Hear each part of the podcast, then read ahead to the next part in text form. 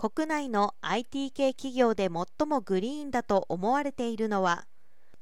2050年カーボンニュートラルの実現が世界的な大潮流となっています。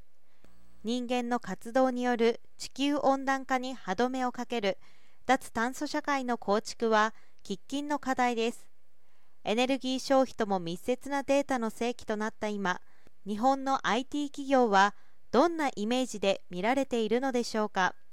1月30日 MMD 研究所は15歳から69歳の男女1万人を対象に昨年11月25日から28日に2022年消費者が思うグリーンな IT 企業のイメージ調査を実施した結果を公表しました。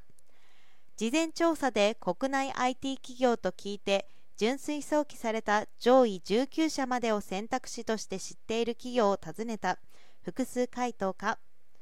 そのところ NTT ドコモ76.9%楽天72.7%ソフトバンク71.2%ヤフー70.9% LINE68.3% でした。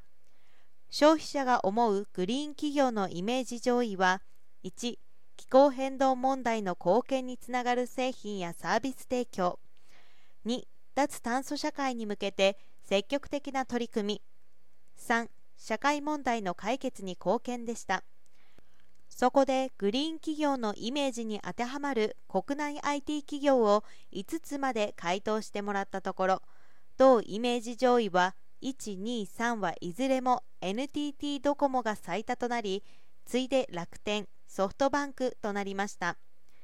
1万人のうち19社でグリーン企業のイメージに当てはまる企業があると回答した4712人を対象に最もグリーン企業のイメージがある国内 IT 企業を聞いたところ NTT ドコモが19.0%と最も多く次いで NTT が12.3%楽天が11.4%となりました。全年代いずれも NTT ドコモがトップとなり次いで10代は LINE20 代と30代は楽天